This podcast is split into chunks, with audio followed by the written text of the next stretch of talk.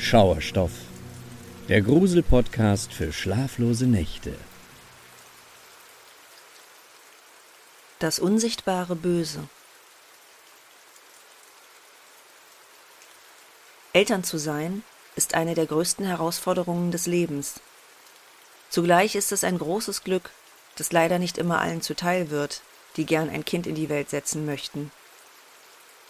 Laurel und Brian Poremski hatten lange geglaubt, dass auch für sie ein Leben ohne Kinder bestimmt war. Nach drei Fehlgeburten hatten sie die Hoffnung aufgegeben, dass sie in diesem Leben nochmal Eltern werden würden.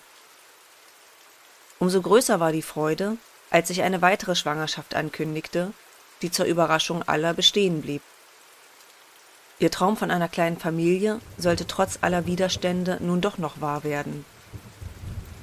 Neun Monate später brachte Laurel ein kleines, gesundes Mädchen auf die Welt, das sie Isabel tauften. Laurel und Brian hätten glücklicher nicht sein können. Und sie blieben es auch, bis Isabel fünf Jahre alt wurde und sich plötzlich eine ungeahnte Bedrohung zwischen das kleine Mädchen und seine Eltern drängte. Es war schon bald nach Isabels fünftem Geburtstag, als die Familie feststellen musste, dass ihre kleine Wohnung allmählich zu eng für sie wurde. Also kratzten sie ihre Ersparnisse zusammen und machten sich auf die Suche nach einem Haus, in dem sie fortan leben würden. Schon bald stieß Laurel auf eine Anzeige zu einer Immobilie, die ihr zwar eigentlich zu teuer war, welche sie aber trotzdem zumindest besichtigen wollte. Das Paar traf sich vor Ort mit einem Makler. Wie erwartet gefiel ihnen das Haus sehr, Allerdings war es preislich nach wie vor eine Nummer zu groß. Nach Abschluss der Besichtigung verhandelten sie noch mit dem Makler auf der Veranda, als Laurel aus dem Augenwinkel etwas wahrnahm. Auf dem unmittelbaren Nachbargrundstück war ein Mann in seinen Vorgarten getreten und gerade dabei, ein zu verkaufen Schild auf dem Rasen aufzustellen. Laurel und Brian wurden sofort hellhörig. Von außen entsprach das andere Haus nicht unbedingt ihren Vorstellungen, doch nun waren sie einmal vor Ort und wollten es sich zumindest anschauen. Auch von innen war das Haus nicht ganz nach ihrem Geschmack. Die Räume waren eher klein und dunkel und die Ausstattung nicht gerade auf dem neuesten Stand. Dafür war der Preis jedoch unschlagbar. Der vorherige Besitzer hatte die Immobilie zu einem regelrechten Dumpingpreis auf den Markt geworfen und Laurel und Brian waren froh, dass sie zufällig als Erste an Ort und Stelle waren. Stutzig machte sie nur, dass der vorherige Besitzer selbst nur ein Jahr in dem Haus gewohnt hatte. Was genau ihn störte, sagte er der jungen Familie jedoch nicht. Für Laurel und Brian überwogen nach kurzem Überlegen eindeutig die Vorteile, und so entschieden sie, in diesem Haus werden wir fortan wohnen. Schon wenige Wochen später fand sich die Familie im Umzugsstress wieder. Unzählige Kisten standen in dem neuen Haus herum und warteten darauf, ausgepackt zu werden, während erst einmal die Wände komplett neu gestrichen werden mussten. In einem Zimmer im Obergeschoss, welches Töchterchen Isabel beziehen sollte, gestalteten sich die Malerarbeiten besonders schwierig. Denn irgendjemand hatte das Zimmer zuvor in einem tiefen Rot gestrichen. Vater Brian hatte extra eine spezielle Grundierung gekauft, um die alte Farbe gut abzudecken doch das Rot blutete regelrecht immer wieder durch.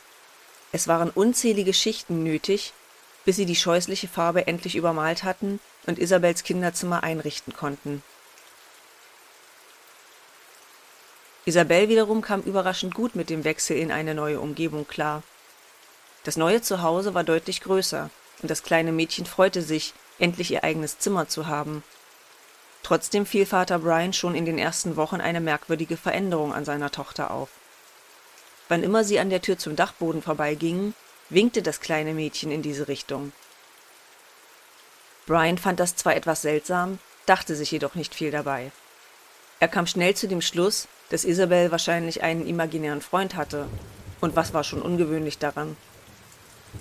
Viele Kinder entwickeln schließlich unsichtbare Spielgefährten, etwa um zeitweise mit einer neuen Situation, wie zum Beispiel einem Umzug, besser zurechtzukommen.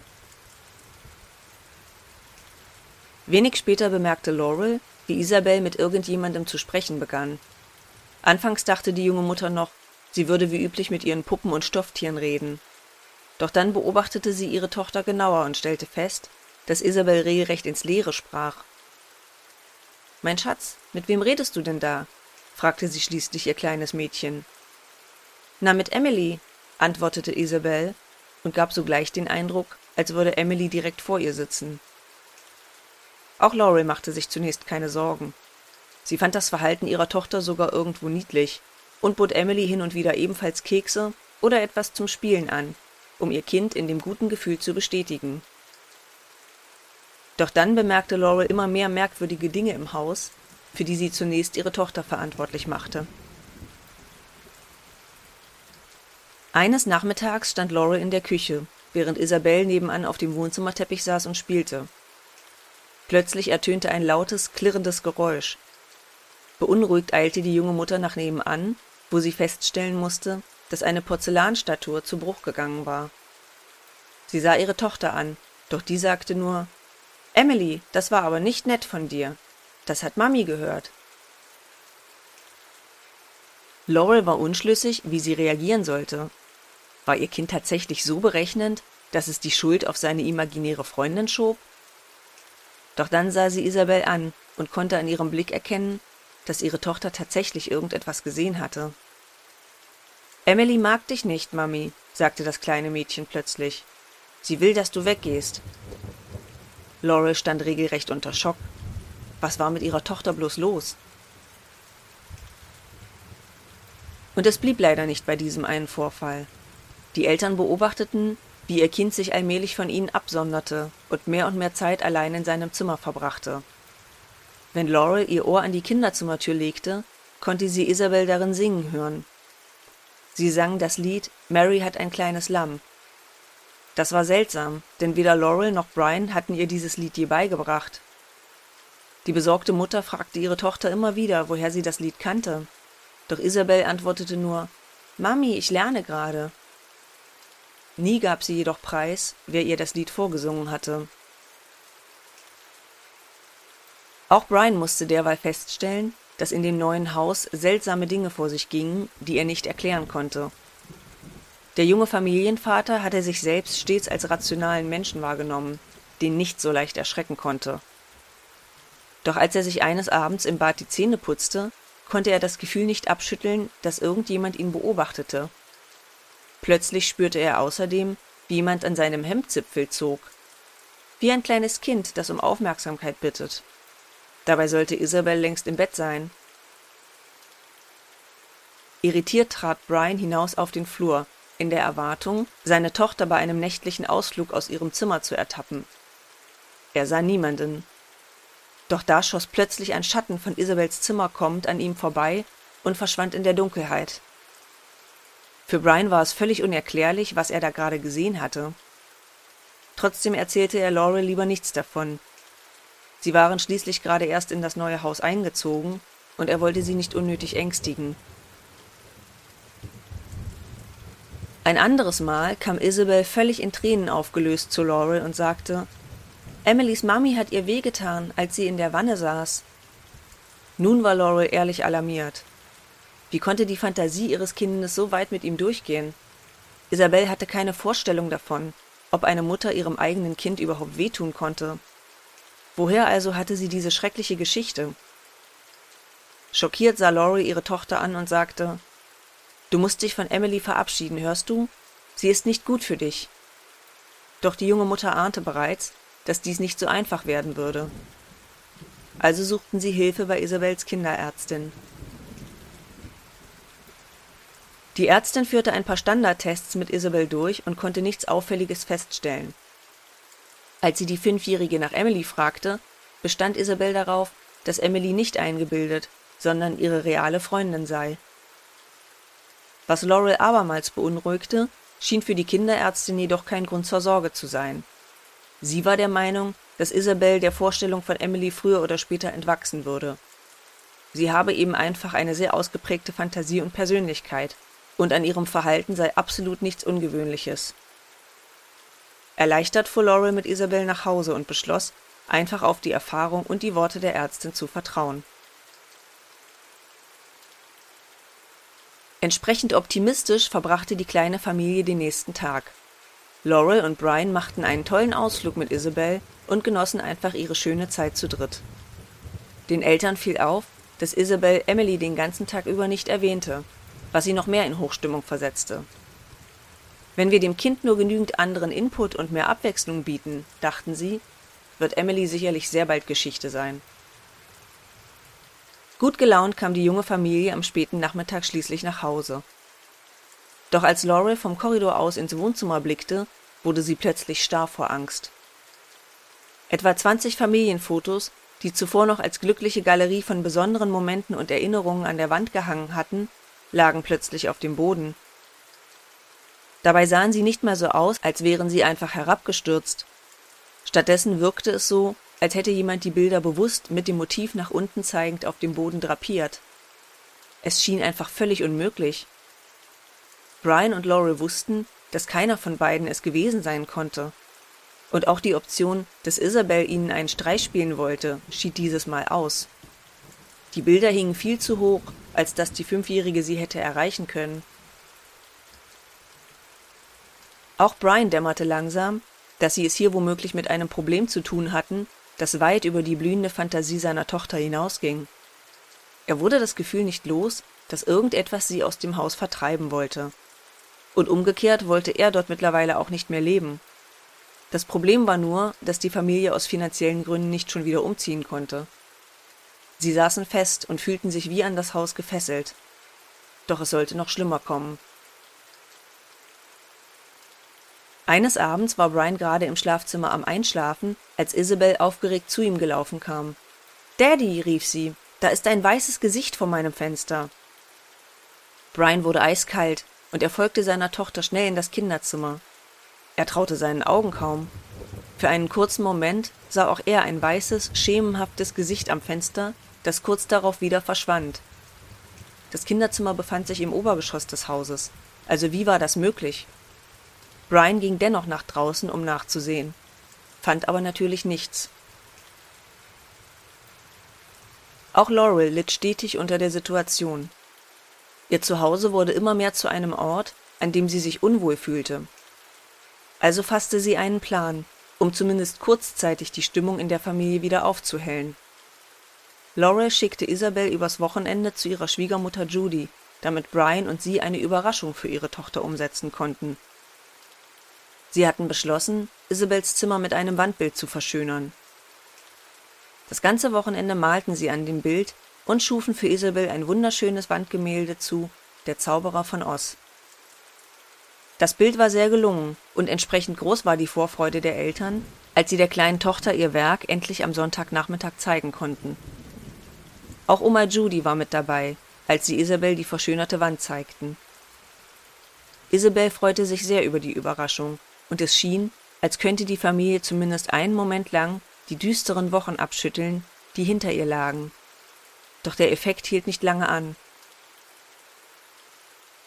Noch am selben Tag kam es zu einem weiteren Zwischenfall, als Laurel ihre Tochter aus dem Kinderzimmer panisch nach ihr rufen hörte. Laurel hastete die Stufen hinauf und öffnete die Zimmertür. Sie konnte es nicht fassen. Der ganze Raum war völlig auf den Kopf gestellt. Möbel waren umgeworfen worden, Plüschtiere und Spielzeug zerstört. Doch das Schlimmste war, das schöne neue Wandbild hatte jemand gewaltsam mit blutroter Farbe übermalt. Laurel war tief traurig und wütend zugleich. Sie nahm ihre Tochter bei den Schultern und fragte Isabel, was hast du nur getan? Doch das Mädchen teilte nur ihre Verzweiflung und sah sie mit großen Augen tränenüberströmt an. Mami, ich war das nicht. Spätestens jetzt war auch Laurel an einem Punkt, an dem ihr der Ernst der Lage richtig bewusst wurde. Sie musste einsehen, dass sie sich und ihrer Familie die ganze Zeit eingeredet hatte, dass sie selbst die Probleme in dem Haus heraufbeschworen hatten und dass Isabel einfach in einer schwierigen Phase war. Doch nun wurde ihr mit einem Mal klar, dass sie es mit einer unsichtbaren Bedrohung zu tun hatten, über die sie schlichtweg keine Kontrolle hatte. Stattdessen schien es, als würde irgendetwas allmählich die Kontrolle über ihr aller Denken und Handeln übernehmen. Auch Großmutter Judy bemerkte die Veränderungen an ihrer Enkelin. Eines Abends badete sie das kleine Mädchen, und die beiden unterhielten sich währenddessen. Da sagte Isabel plötzlich Emily will, dass ich mit ihr aus dem Fenster springe. Fortan hatte auch die Großmutter furchtbare Angst, dass Isabel etwas zustoßen könnte. Auch sie hatte den Eindruck, dass ihre Enkelin sich diese Sachen beileibe nicht nur ausdachte, sondern von irgendetwas scheinbar angestiftet schien. Besorgt erzählte Judy ihrem Sohn Brian, was Isabel gesagt hatte. Und der machte kurzen Prozess. Er vernagelte die Fenster in Isabels Zimmer mit Querbalken, damit dieses Szenario niemals wahr würde. Doch besser fühlten sie sich danach trotzdem nicht. Mussten sie ihre Tochter allen Ernstes hinter vernagelten Fenstern einsperren, um sicher zu sein, dass ihr nichts geschah? Die verbarrikadierten Fenster führten umso mehr dazu, dass sie alle sich in diesem Haus gefangen fühlten. Und es änderte auch nichts an der Befürchtung von Laurel und Brian, dass Emily ihnen Isabel irgendwann wegnehmen würde. Denn die Tatsache, dass sich irgendeine schreckliche Bedrohung über die Familie gelegt hatte, wurde immer schwieriger zu ignorieren. Eines Abends stand Laurel in der Küche und bereitete das Essen vor, während Isabel zu ihren Füßen saß und spielte. In einem Moment sah sie noch ihr Kind friedlich auf dem Fußboden mit ihren Puppen spielen. Doch im nächsten Moment, geradezu einen Wimpernschlag später, hörte sie plötzlich die angrenzende Kellertür laut zuknallen. Das war an sich schon seltsam, denn die Tür war wie sonst auch immer verschlossen gewesen. Laurels Blick ging in Richtung Fußboden. Isabel war plötzlich verschwunden. Schwer beunruhigt ging sie schnell zur Kellertür und öffnete sie. Dort lag Isabel, am Fuße der Treppe. Laurel befürchtete das Schlimmste. Hatte Isabel sich lebensgefährlich verletzt? Doch das kleine Mädchen schien Glück im Unglück gehabt zu haben. Weinend sagte Isabel, Emily hat mich die Treppe hinuntergestoßen. Laurel beschloss, dass es so nicht weitergehen konnte. Inzwischen war ihre Angst und Ohnmacht zum Teil auch einer großen Wut gewichen. Da war etwas, das ihre Tochter bedrohte, ihre Familie ängstigte und ihr Zuhause zu einem unerträglichen Ort machte. Doch wie sollten sie etwas bekämpfen, das einfach nicht greifbar zu sein schien?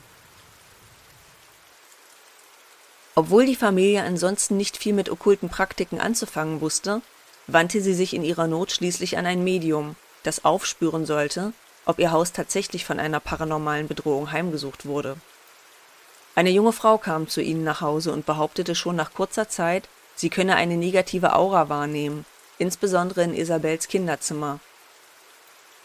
Das allein schockte bzw. überzeugte die Familie natürlich noch lange nicht.